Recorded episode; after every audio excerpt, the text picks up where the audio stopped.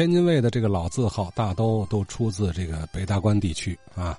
我说的北大关是广义的啊，两侧可以有所延伸，比如顾义街、郭店街，啊，这个真市街、竹竿巷等等啊。这是天津最早的商业中心嘛，发家在这发家，发迹在这发迹啊。所以这里的老住户参与我们节目啊，永远不会有词穷啊、无话可聊的时候，对吧？九十一岁的赵福生老先生，听老几位聊这个一条龙也好，半间楼也好，哎，老先生想起来几个，嗯，挺有意思的小买卖。北门外这个大街呢，它并不长，北头啊到这个北大关那儿，也就是说金华桥，一过金华桥呢，就算河北大街了。从河北大街啊往南走，就是所谓北门外大街，得过了这个金华桥。因为这趟街啊，说白了没有什么像样的建筑，就是河南金华桥的西南角过了河，有一个大的建筑，那就是龙昌海货店，那是最大的。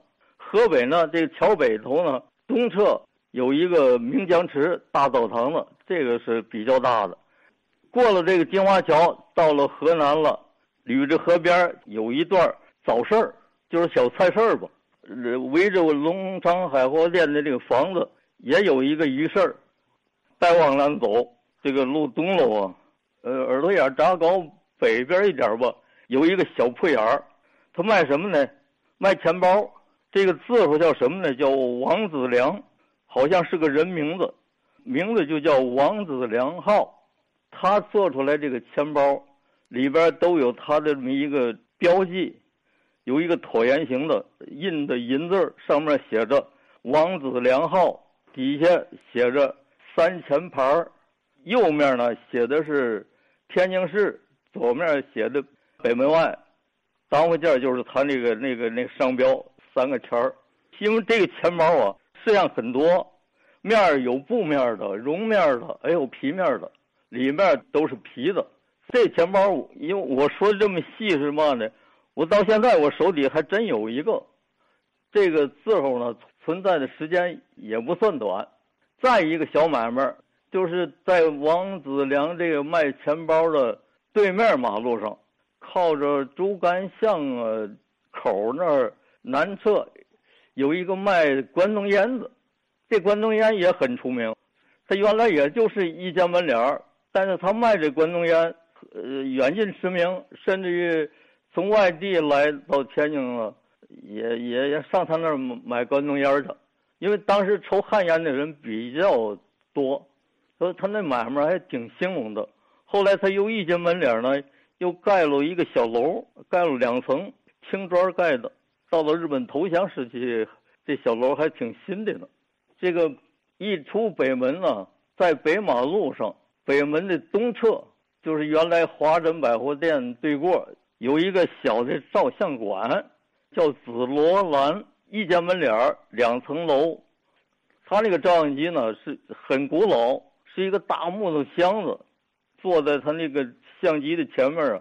这个照相的师傅他且摆弄你了，哎，怎么做好喽？怎么样往哪看？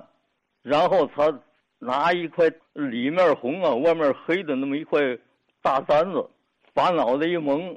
再钻那个照相机那那个那个后面，看好了以后，然后开很强的那个灯光，他还得嘱咐你赶紧坐好喽，往这儿看。哗，他那手底下有那么一个开关，一捏那开关，这相册算照好了。过三天看样子，修版洗相片给你洗三张，其中有一张还给你还给你美化一下，然后装一个这个相夹里头。然后还有一张透明的纸儿，可以看见那相片装的很讲究。那就照相，底板不给个人，底板留在这个照相馆内。如果你需要再加印，你得找他去。这个紫罗兰这个照相馆呢，存在年头也不少，从呃日本时期一直到解放以后，我在北马路过时候还能看见这个紫罗兰照相馆。还有一个小买卖，这也是一个中药铺，很不出名的那么一个一个小药铺。可是呢，当时这个这广告很厉害，它都是在电台上头，这个药铺卖什么呢？卖一品膏。宣传词啊也很简单，也很顺口。当时我这个学这个这广告词是怎么学会的呢？